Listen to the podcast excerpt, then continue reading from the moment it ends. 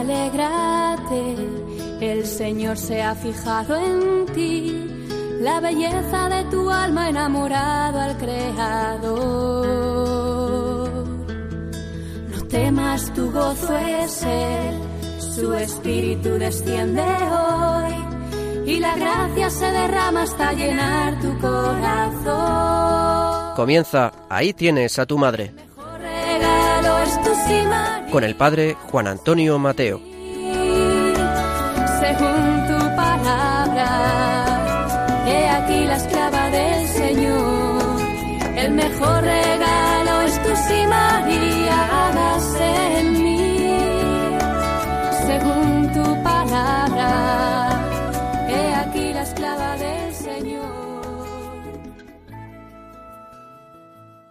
Muy queridos amigos y oyentes de este programa de Radio María, estamos en una perspectiva eclesial claramente misionera. Acabamos de celebrar, o estamos mejor todavía celebrando, este mes particularmente dedicado a la misión, este mes misionero extraordinario. Y no hay duda que una nueva evangelización requiere una pastoral mariana misionera. Vamos a considerar en esta primera parte del programa algunas reflexiones de un buen mariólogo y también experto en misiones, como es Monseñor Juan Esquerda Bifet, cuando nos habla de la pastoral mariana misionera. Son fundamentalmente las conclusiones de un artículo que escucharéis en la segunda parte de este programa. Yo lo he leído, lo he meditado y creo que nos puede aportar muy buenas ideas para nuestra acción misionera. Nos dice Monseñor Esquerda que aceptar a María como madre por parte de la Iglesia entera y por parte de cada fiel creyente comporta asumir el compromiso de conformarnos a Cristo, aprendiendo de su madre y dejándonos acompañar por ella. En esta frase cita textualmente al Papa Benedicto XVI. Recibida como madre, la Virgen María equivale a comprometerse a ser iglesia misionera y madre. La pastoral cristiana, sin la dimensión mariana, dejaría de ser pastoral eclesial. El programa pastoral de una nueva evangelización tiende a crear testigos de Cristo muerto y resucitado, anunciadores del primer anuncio, que se resume en la realidad de Cristo, verdadero Dios.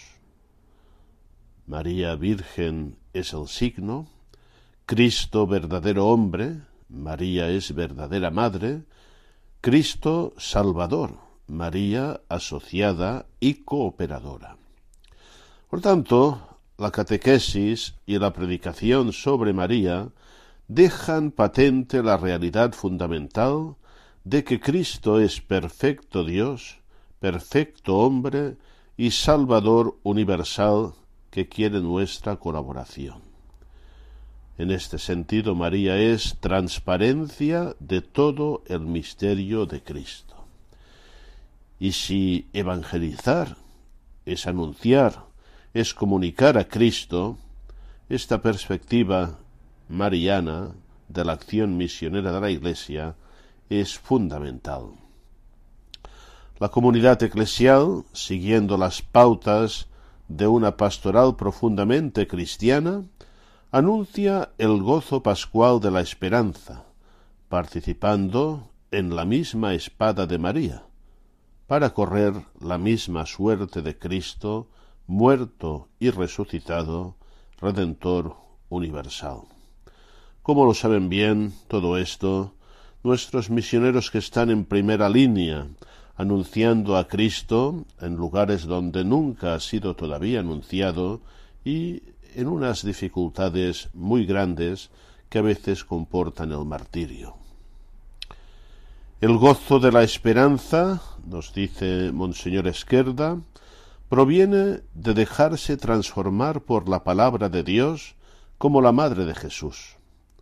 María es dichosa, decía San Juan Pablo II, porque tiene fe, porque ha creído, y en esta fe ha acogido en el propio seno al Verbo de Dios para entregarlo al mundo. La alegría que recibe de la palabra se puede extender ahora a todos los que en la fe se dejan transformar por la palabra de Dios. Otra consideración que he encontrado muy interesante de Monseñor Esquerda es la siguiente.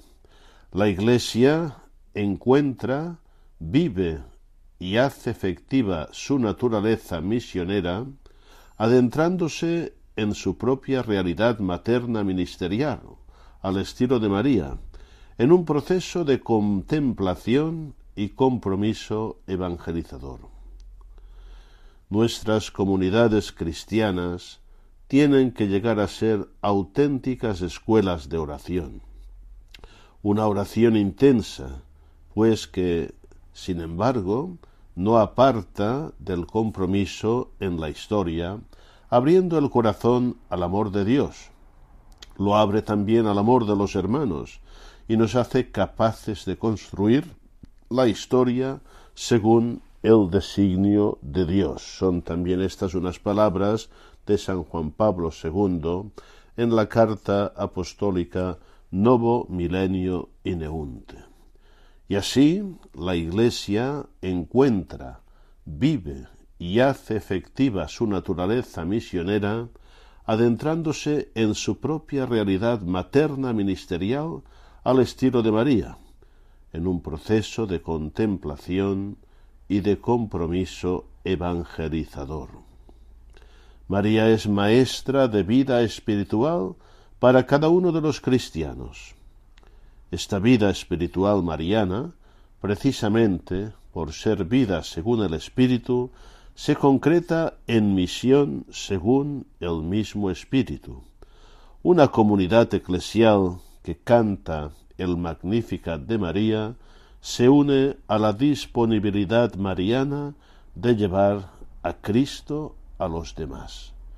Solamente así podremos afirmar que somos hijos de María, pues al reconocer la misión de María en el misterio de la Iglesia y el puesto eminente que ocupa en la comunión de los santos, sabremos percibir finalmente, de modo más evidente, que la acción de la Iglesia en el mundo es como una prolongación de la solicitud de María. Efectivamente, María es la gran misionera de Cristo, la que nos da Cristo, la que engendra a Cristo en nosotros, la que cuida que Cristo crezca en nosotros como madre. Dimensión de María, dimensión materna de la Iglesia. Afirma Monseñor Esquerda que podemos constatar que somos fruto de la maternidad de María en la medida en que caminemos hacia la santidad y nos hagamos cooperadores disponibles para la misión.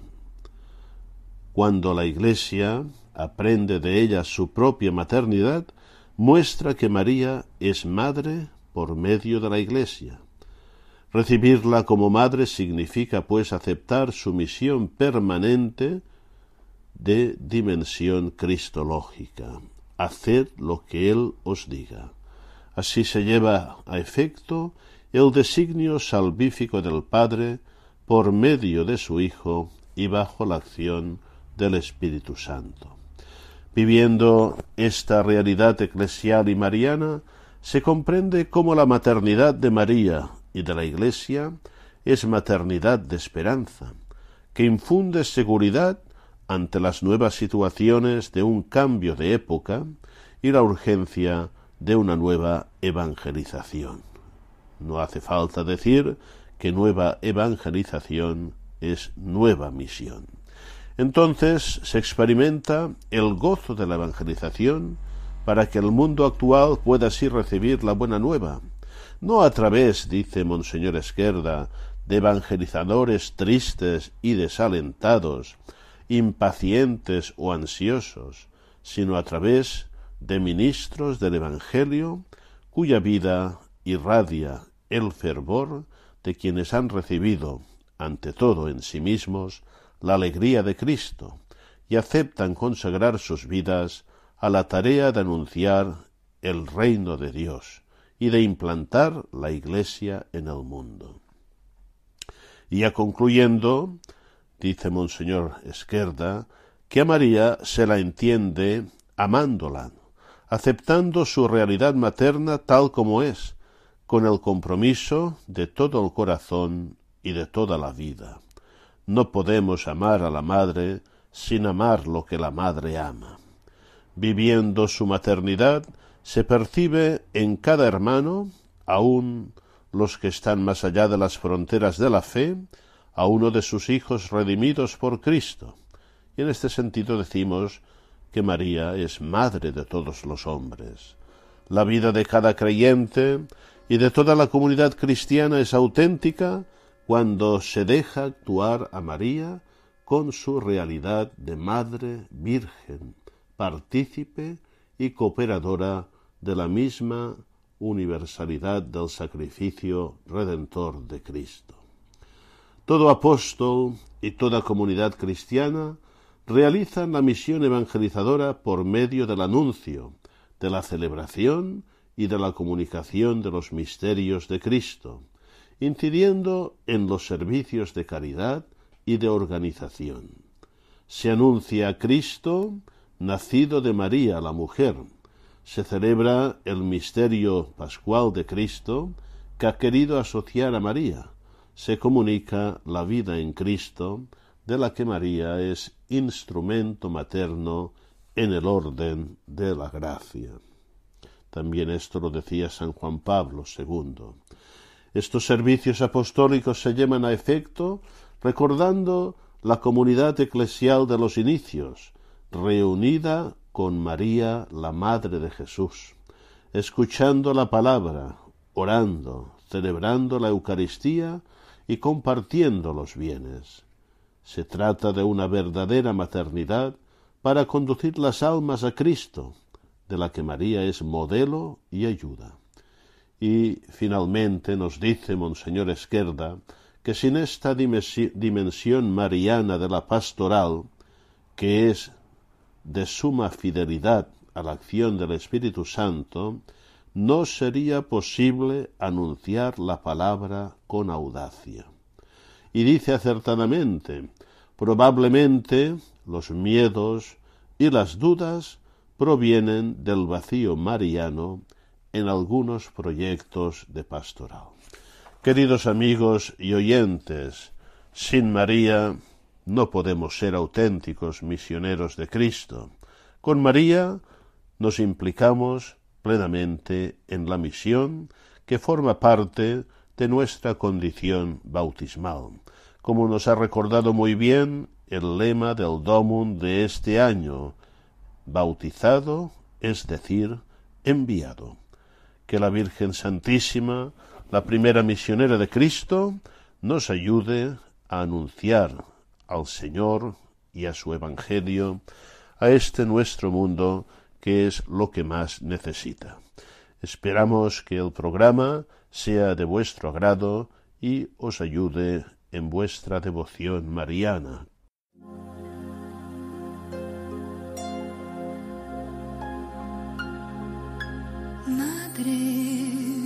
en tu vientre sagrado se formó el pan de vida y la llama encendida de su amor abrazó tus entrañas. Cuando el sello de Dios se grabó en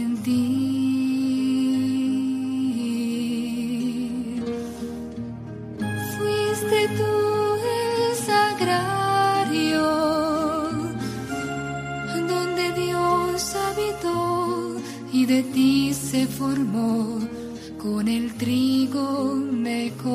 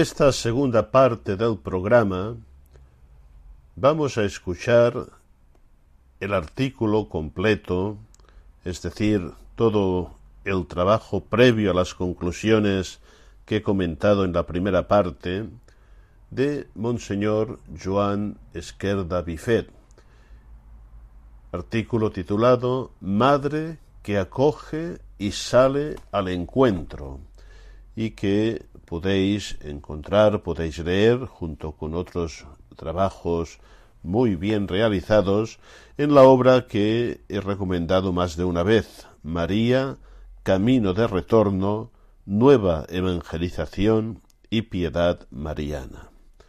Escuchemos pues con atención este trabajo de Monseñor Juan Esquerda Bifet que ahora van a leer nuestras colaboradoras.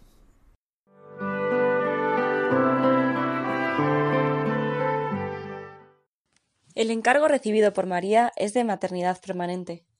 El Hijo encomendado por Jesús en el Calvario es el mismo Jesús que quiere injertarse y formarse en cada ser humano. Consecuentemente, esta maternidad de María perdura sin cesar en la economía de la gracia hasta la consumación perfecta de todos los elegidos. La Iglesia, al recibir a María como madre, la acoge, por ello mismo, como tipo de su propia maternidad. También en su obra apostólica, con razón, la Iglesia mira hacia aquella que engendró a Cristo, concebido por el Espíritu Santo y nacido de la Virgen, precisamente para que por la Iglesia nazca y crezca también en los corazones de los fieles. Por esto la Iglesia debe mirar hacia ella, madre y modelo, para comprender en su integridad el sentido de su misión.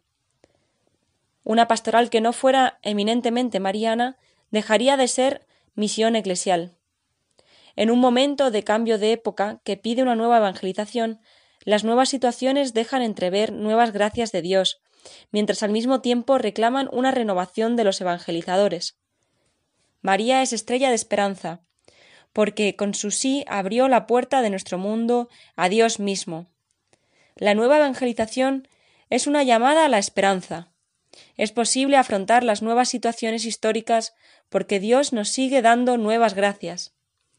María, como arca viviente de la alianza, nos recuerda que Dios se hizo carne, se hizo uno de nosotros.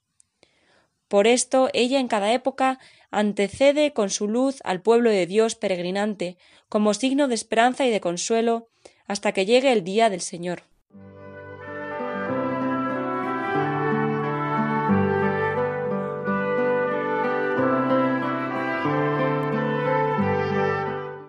La misión de María, misión de maternidad universal. La razón de ser de María consiste en ser la madre de Jesús. Ella es madre de Jesús que vive o quiere vivir en quienes creen en él. He aquí a tu Hijo, significa yo vivo en ellos, este es Jesús a quien has dado a luz. Jesús amplía el ámbito familiar de su encargo hacia una perspectiva nueva, eclesial y metatemporal. La maternidad física respecto a Jesús se abre hacia la esfera espiritual, es decir, en el orden de la gracia, porque Jesús es el primogénito entre muchos hermanos. Esta maternidad es espiritual o sobrenatural, en el sentido de que cooperó en forma del todo singular por la obediencia, la fe, la esperanza y la encendida caridad en la restauración de la vida sobrenatural de las almas. Por tal motivo es nuestra Madre en el orden de la gracia. La creencia constante del pueblo cristiano sobre la maternidad espiritual de María, desde los inicios de la Iglesia, ha quedado resumida así en el Concilio Vaticano II. Es verdaderamente madre de los miembros de Cristo, por haber cooperado con su amor a que naciesen en la Iglesia los fieles, que son miembros de aquella cabeza, por lo que también es saludada como miembro supereminente y del todo singular de la Iglesia, su prototipo y modelo destacadísimo en la fe y caridad, y a quien la Iglesia católica, enseñada por el Espíritu Santo, honra con filial afecto de piedad, como a Madre amantísima. Es, pues, Madre de todos cuantos pertenecen o están llamados a pertenecer al cuerpo místico de Cristo. Madre de Dios, Madre de Cristo y Madre de los hombres, en especial de los creyentes. Ella es la nueva Eva, que engendra los hombres para Dios. La maternidad de María se abre a la misma dimensión universalista de la oblación de Jesús en la cruz, en el espacio y en el tiempo. Esta maternidad de María perdura sin cesar en la economía de la gracia, desde el momento en que prestó fiel asentimiento la Anunciación y lo mantuvo sin vacilación al pie de la cruz, hasta la consumación perfecta de todos los elegidos. Pues una vez recibida en los cielos, no dejó su oficio salvador, sino que continúa alcanzándonos por su múltiple intercesión los dones de la eterna salvación. María, como Madre de Cristo, participa en su vida y misión. En todos los momentos de su vida, por ser Madre Virgen, pertenece totalmente a la obra salvífica de su Hijo, y consecuentemente a la prolongación de la misión de Cristo en la Iglesia y en el mundo. Su maternidad se perpetúa en la Iglesia de, todo peregrina y misionera en el tiempo, de camino hacia el encuentro definitivo de toda la humanidad con Cristo. Es maternidad que acoge a todos y a cada uno de los redimidos por su Hijo. Ella cooperó y sigue cooperando a que todos los redimidos lleguen a participar en la salvación obtenida por Cristo. Dejarla ser madre en nosotros comporta dejarla entrar en todo el espacio de la vida interior. Ella es madre con todo lo que es y tiene, en su maternidad espiritual, hacia toda la humanidad aporta su peculiar relación con el Padre, el Hijo y el Espíritu Santo, invitando a entrar por el bautismo en el misterio trinitario de Dios amor. La razón de ser de María es de maternidad, como quien coopera en la salvación, por estar asociada a Cristo Redentor. Por esto, su acción materna es misión maternal e influjo salvífico para todos los hombres. Ella es la gran señal ante los pueblos como la mujer figura de la Iglesia. Esta realidad materna y misionera de María es respecto a la Iglesia punto de referencia para los pueblos y para la humanidad entera. Efectivamente, a partir de la humilde esclava del Señor, la humanidad inicia su retorno hacia Dios.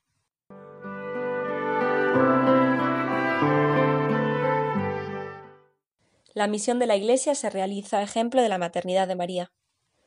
Durante toda la historia eclesial, el encargo de Jesús a María y al discípulo amado se ha ido profundizando bajo la acción del mismo Espíritu Santo que movió a Jesús durante toda su vida.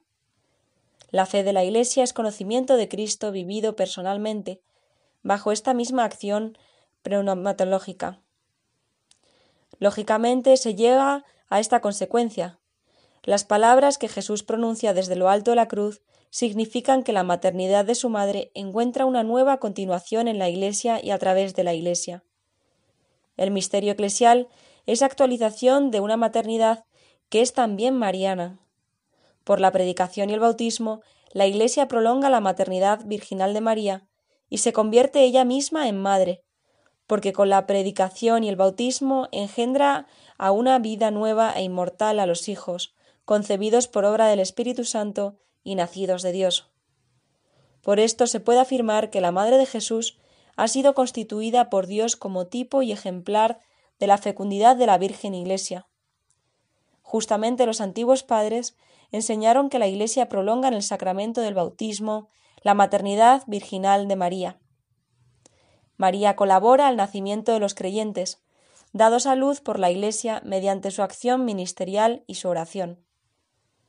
La exhortación apostólica de Pablo VI, Marialis Cultus, que venimos citando aporta más testimonios.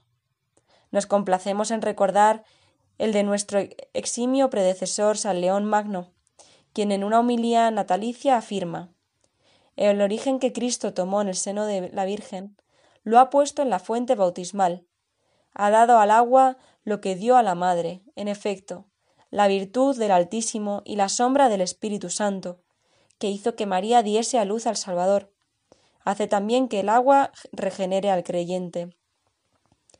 La Iglesia experimenta esta maternidad, imitando a María y uniéndose a ella, como en la primera comunidad cristiana en el cenáculo.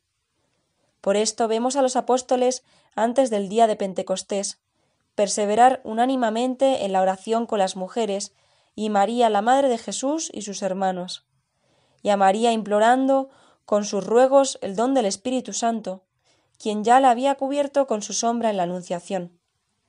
El sentido misionero de esta maternidad no es un aditamento circunstancial, sino la esencia misma de la Iglesia o su naturaleza misionera.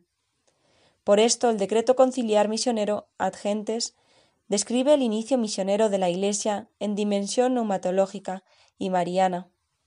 Fue en Pentecostés cuando empezaron los hechos de los apóstoles, como había sido concebido Cristo al venir al Espíritu Santo sobre la Virgen María.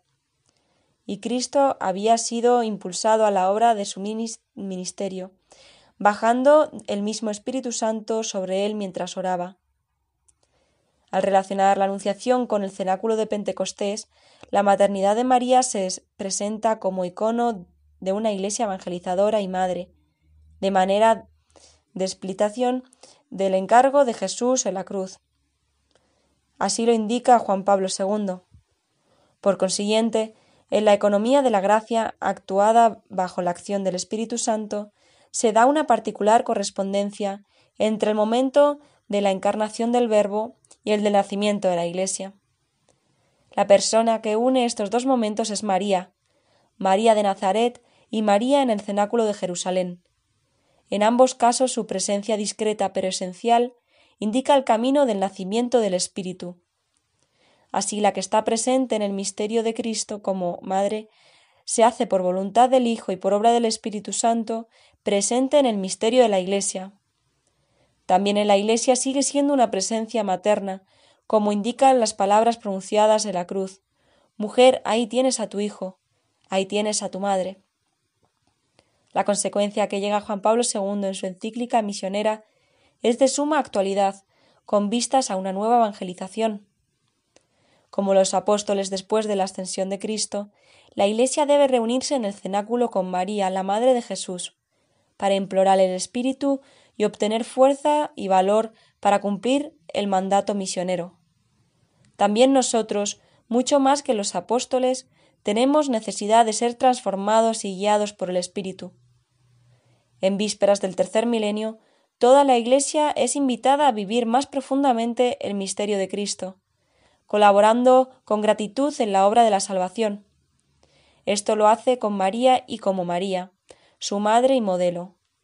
Es ella María el ejemplo de aquel amor maternal del que es necesario que estén animados todos aquellos que en la misión apostólica de la Iglesia cooperan a la regeneración de los hombres. En este sentido, María es la estrella de la evangelización, en todas las épocas y especialmente en los momentos de renovación. En la mañana de Pentecostés, ella presidió con su oración el comienzo de la evangelización bajo el influjo del Espíritu Santo sea ella la estrella de la evangelización siempre renovada que la Iglesia, dócil al mandato del Señor, debe promover y realizar, sobre todo en estos tiempos difíciles y llenos de esperanza. Se puede decir que la nueva maternidad según el Espíritu, propia de María, se prolonga la naturaleza misionera de la Iglesia, a partir del cenáculo de Pentecostés.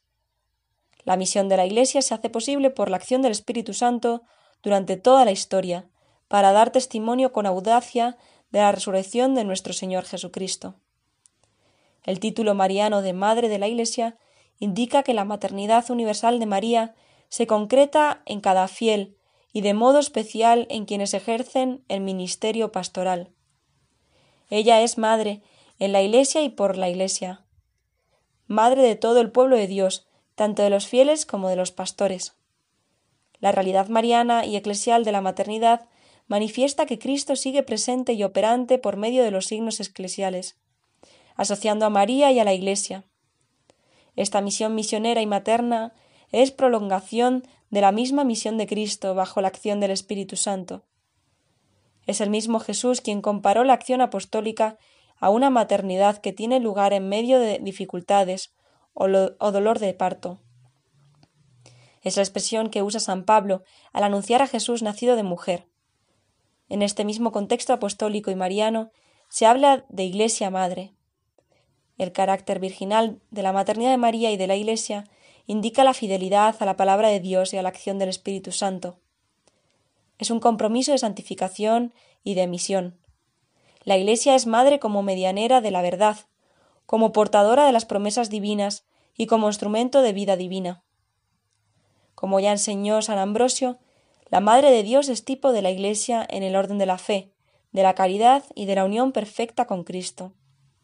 Pues en el misterio de la Iglesia, que con razón es llamada también Madre y Virgen, precedió a la Santísima Virgen, presentándose de forma eminente y singular como modelo tanto de la Virgen como de la Madre. La maternidad apostólica de la Iglesia es una realidad misionera. La comunidad eclesial ejerce una verdadera maternidad para conducir las almas a Cristo. Es en la comunidad de todos los fieles donde se actualiza la acción ministerial. Por esto, la vivencia de la fe como proceso de santificación y de misión ha inspirado siempre a la Iglesia a orientarse hacia María en la Anunciación, junto a la cruz y presente en el cenáculo de todos los tiempos. Estamos escuchando el programa Ahí tienes a tu madre, con el padre Juan Antonio Mateo. Jesús, viendo a su madre y a su lado al discípulo amado, dice a su madre, mujer, ahí tienes a tu hijo. Después le dice al discípulo,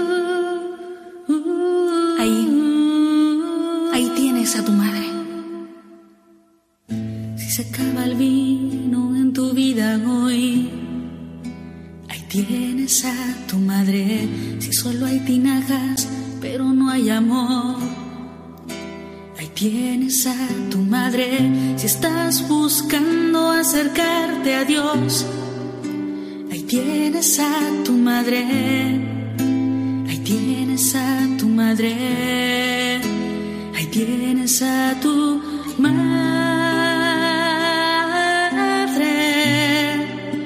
Ahí tienes a tu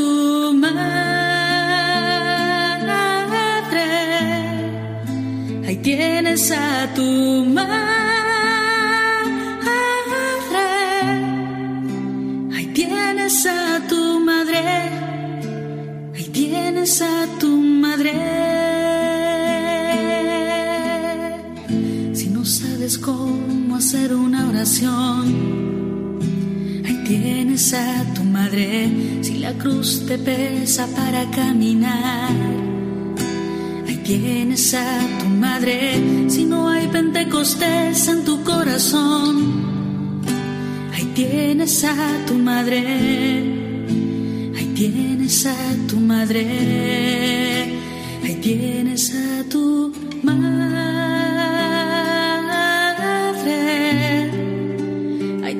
tienes a tu madre,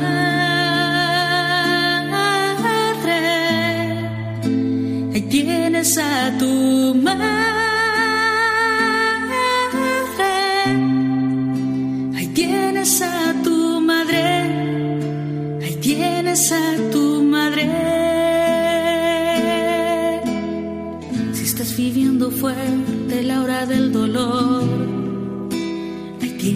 A tu madre si estás padeciendo alguna enfermedad. Ahí tienes a tu madre si te encuentras sumido en desesperación. Ahí tienes a tu madre. Ahí tienes a tu madre. Ahí tienes a tu madre. tienes a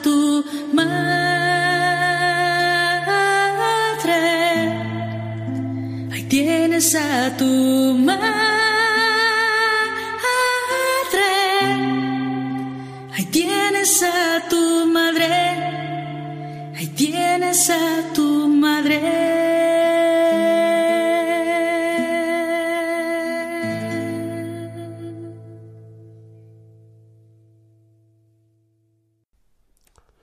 Y finalmente, queridos amigos y oyentes, entramos en la tercera y última parte del programa.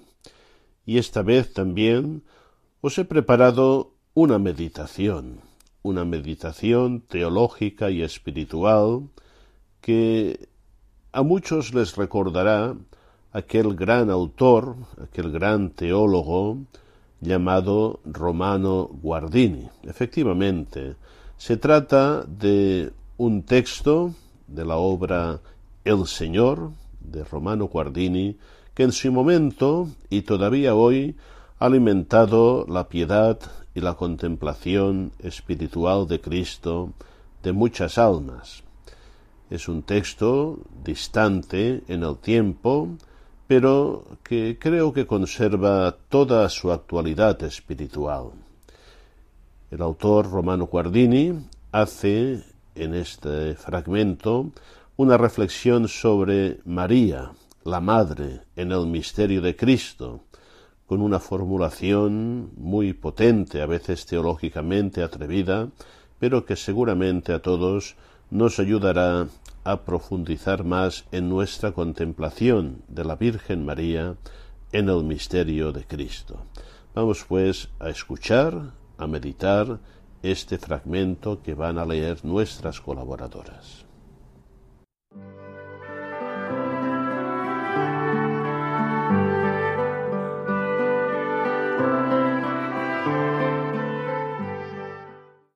La madre, cuando quiere conocerse la especie particular de un árbol, se mira la tierra que cobija sus raíces, de la que asciende la savia hasta el tronco, las ramas, las flores y los frutos.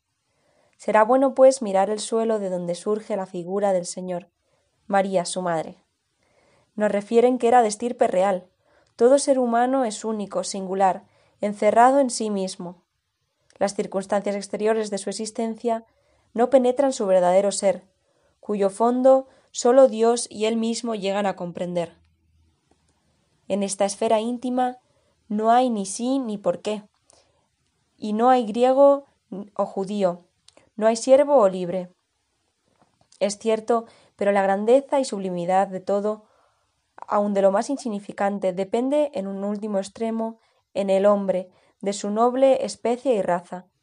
La respuesta que María dio a la salutación del ángel respiraba aristocracia y realeza. Se le proponía algo grandioso y extraordinario. Se le pedía una confianza ciega en Dios, y la ofreció con una sencilla grandeza que se ignoraba a sí misma, Gran parte de esta grandeza la debía sin duda a la nobleza innata de su ser. Luego su propio destino se modela sobre el de su hijo. Empieza enseguida y continúa durante toda su vida. El hecho doloroso surge entre ella y su desposado. La partida para Belén, donde el hijo centro de su vida está envuelto en el templo. Al encontrarlo, tras angustiosa busca, parece que María vislumbra por primera vez que divina lejanía. Al reproche tan natural, Hijo, ¿por qué nos has hecho así? Mira que tu padre y yo apenados andábamos buscándote, contesta el niño. Pues ¿por qué me buscabais? ¿No sabíais que debo ocuparme en las cosas de mi padre? María presintió entonces que iba a realizarse la profecía de Simeón. Una espada te atravesará el alma. Porque es esta la sensación que nos produce la respuesta que a su madre angustiada da un niño con absoluta tranquilidad. No nos extraña que el relato prosiga con las palabras ellos no entendieron lo que les decía. Arreglo seguido se añade y su madre conservaba todo esto en su corazón, sin entenderlo, tal como acaban de decirnos. Su espíritu no llegó a penetrar ni el significado de las palabras ni del acontecimiento, pero su alma las acogió en toda su profundidad y hondura, a semejanza de la tierra que cobija la preciosa simiente que germinará en su seno. Siguen dieciocho años de silencio. Nada nos dice la Sagrada Escritura acerca de ellos, pero este silencio es muy elocuente para quien sabe escuchar. Son dieciocho años de silencio que transcurrieron en su corazón. El relato solo nos dice que el niño vivía sometido a ellos, y que crecía en sabiduría y edad y gracia ante Dios y ante los hombres. Es un desarrollo silencioso, profundo, envuelto en el amor de la más santa de las madres. Luego sale de la patria para cumplir su misión. Pero su madre no se aparta de él. Al principio de su vida pública, en las bodas de Caná, donde percibe un último gesto de solicitud y dirección maternales. En otra ocasión llega a Nazaret un rumor equívoco, inquietante, y María sale en su busca, espera ansiosa delante de la puerta, y vuelve a estar a su lado en los últimos días, soportando valientemente el dolor al pie de la cruz. Toda la vida de Jesús está sumergida en la maternal proximidad de su madre. Su fuerza estriba en su silencio.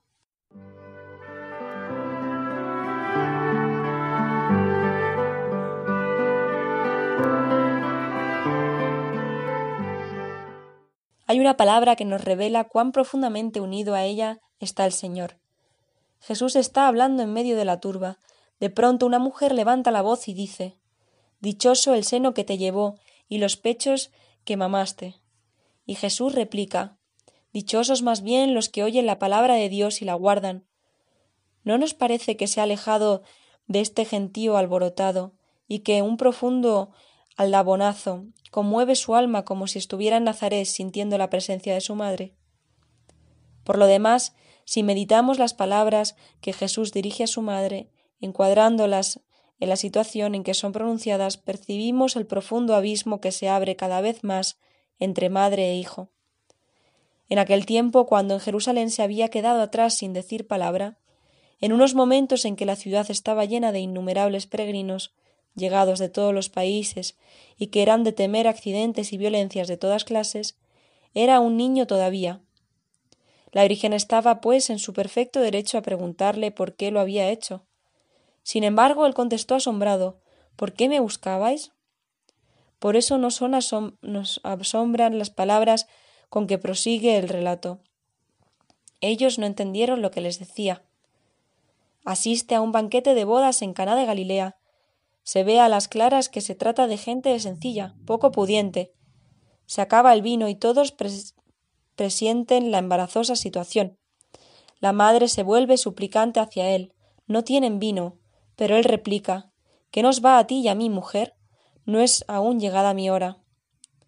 Esto nos da a entender que lo que le induce a obrar es su hora, la voluntad del Padre tal como se le revela en cada preciso instante y nada más. No obstante, les ayuda a los pocos minutos, pero sólo porque acaba de llegar su hora. Para mejor comprenderlo, recordemos la llamada que Dios dirige a los profetas en uno y otro momento. La Virgen sale luego de Galilea para buscarlo. Él está predicando en una casa y le dicen Ahí fuera están tu madre y tus hermanos que te buscan. Y él pregunta ¿Quién es mi madre y mis hermanos? Y echando una mirada sobre los que estaban sentados en, derredor suyo, dijo He aquí mi madre y mis hermanos. Quien hiciera la voluntad de Dios, ese es mi hermano, mi hermana y mi madre. Luego fue indudablemente a su encuentro, prodigándoles todo su amor. Pero las palabras quedan dichas y nos conmueven hondamente porque vislumbramos la inaccesible lejanía en que vive Jesús. Aun las mismas palabras en las que hemos querido ver más arriba un sincero calor filial pueden ser también expresión de lejanía. Dichoso el seno que te llevó y los pechos que mamaste. Dichosos más bien los que oyen la palabra de Dios y la guardan. Durante la agonía en la cruz, María está a su lado, destrozado el corazón por el sufrimiento. Está esperando una palabra de su Hijo, el cual le dice mirando a Juan Mujer, ahí tienes a tu Hijo, y al discípulo He ahí a tu madre. Quedaba expresada en estas palabras la solicitud del Hijo agonizante, pero el corazón de María capta ante todo otro sentido. Mujer, he ahí a tu hijo. Él la aleja de sí, está completamente absorbido por la hora que ha llegado, grande, terrible, ilimitadamente exigente, que le presenta ante la justicia divina en completa soledad y cargado con el peso del pecado.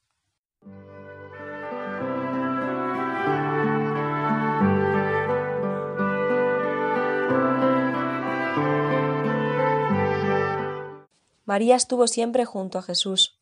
Vivió todo cuanto le concernía, ya que la vida de su Hijo era la suya propia. Pero no fue porque su mente llegara a comprenderlo todo. La Escritura nos lo dice claramente. Lo santo, mentado en la misiva del ángel, ha tomado morada en ella. Este neutro, lo santo, está pletórico de misterio y expresa la lejanía de Dios. Ella se lo ha dado todo, su corazón, su honor, su sangre, toda su capacidad de amar. Ella lo ha cobijado, pero lo santo ha ido creciendo por encima de ella, alejándose cada vez más, y ha quedado circundado por la lejanía, fuera de su alcance. La madre no llegó a comprender nunca la profundidad de su vida. ¿Cómo iba a comprender el misterio de Dios viviente? Pero hizo algo mejor y más importante en este mundo, desde el punto de vista cristiano, en lugar de comprender, creyó, tuvo fe, lo cual puede realizarse gracias a la fuerza otorgada por Dios, quien a su tiempo da también la comprensión. Tuvo fe en una época en que apenas existía quien poseyese esta virtud en el verdadero sentido de la palabra. Si hay algo que revela la grandeza de María, es la exclamación de su prima Dichosa la que ha creído que se cumplirá lo que se le ha dicho de parte del Señor. Estas palabras incluyen las otras. Ellos no entendieron lo que les decía. Y su madre conservaba todo esto en su corazón. María tiene fe, y su fe va creciendo y fortaleciéndose, y es más honda que la de cualquier otro ser humano. Abraham es grande y sublime por la firmeza de su fe, pero a María se le exigió más que a Abraham, porque se le pidió que no dudara de lo santo, a quien había dado vida y que iba creciendo y separándose de ella al sumergirse en la lejanía. Y se le pedía que como mujer no se desorientase ante la grandeza de aquel a quien a ella había dado a luz y criado y visto en el desamparo de la niñez, y que tampoco se desorientara en su amor al ver que se sustraía a su protección, y creer que todo estaba bien y que en ello se cumplía la voluntad de Dios, y con todo no cejar ni empequeñecerse, sino perseverar y seguir la ruta incomprensible trazada por su Hijo, alentada por la fuerza de la fe. He aquí su grandeza. La Virgen dio con su fe los mismos pasos que el Señor iba dando para llegar a su destino divino. La fe de María no se vio transformada en comprensión hasta el día de Pentecostés.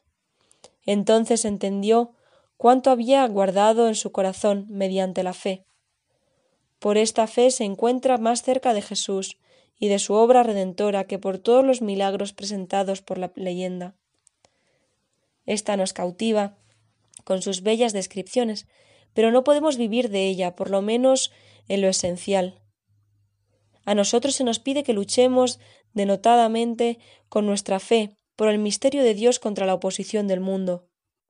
No es la nuestra una creencia amable y poética, sino austera, y se nos impone en una época en que las cosas dan violentamente unas contra otras, y están en plena oposición, despojadas de su encanto armónico. A medida que vayamos comprendiendo en toda su pureza la figura de la Virgen en el Nuevo Testamento, iremos viviendo más a conciencia la grandeza de nuestra vida cristiana. María cobijó al Señor en lo más profundo de su ser, durante toda la vida y aun en el momento de la muerte. Veía sin cesar que él vivía del, mismo, misterio de Dios, que se alejaba. Al elevarse Jesús más y más por encima de ella, sintióse herida por la espada, pero a pesar de ello volvía a elevarse con Jesús y a envolverle con su fe inquebrantable, hasta que llegó el momento en que Jesús no quiso ser ni hijo suyo siquiera. Hacíase sustituir por el discípulo que estaba al lado de María. Jesús estaba solo, en lo alto de la cruz, sobre la arista más punzante de la creación, solo ante la justicia divina. Pero María, asociándose a su pasión suprema, aceptó la separación, y con este acto de fe volvió a colocarse a su lado. Sí, ciertamente, dichosa tú que has creído.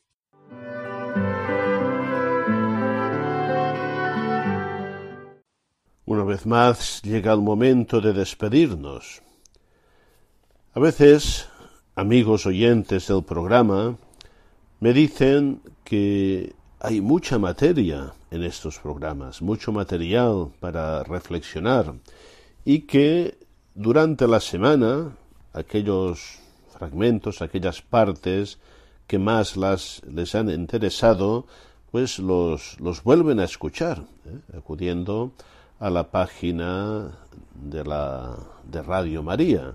Yo creo que esta es una muy buena opción ¿eh? para, para estudiar, para profundizar, para meditar, para asimilar todo este material que vamos ofreciendo en estos programas.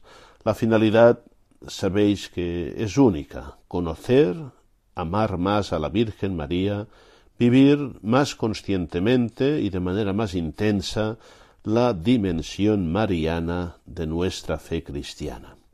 Pues bien, eh, que la Virgen María nos ayude a todos a crecer, a profundizar en este camino y hasta el próximo programa si Dios quiere.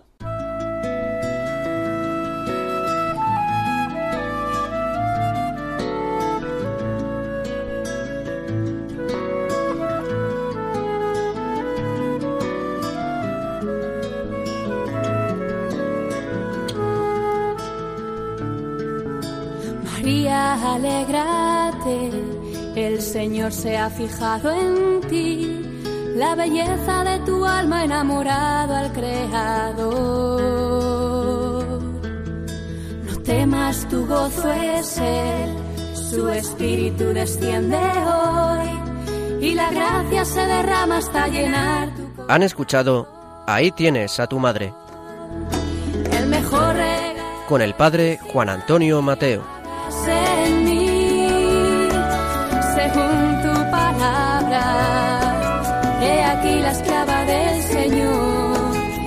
Mejor regalo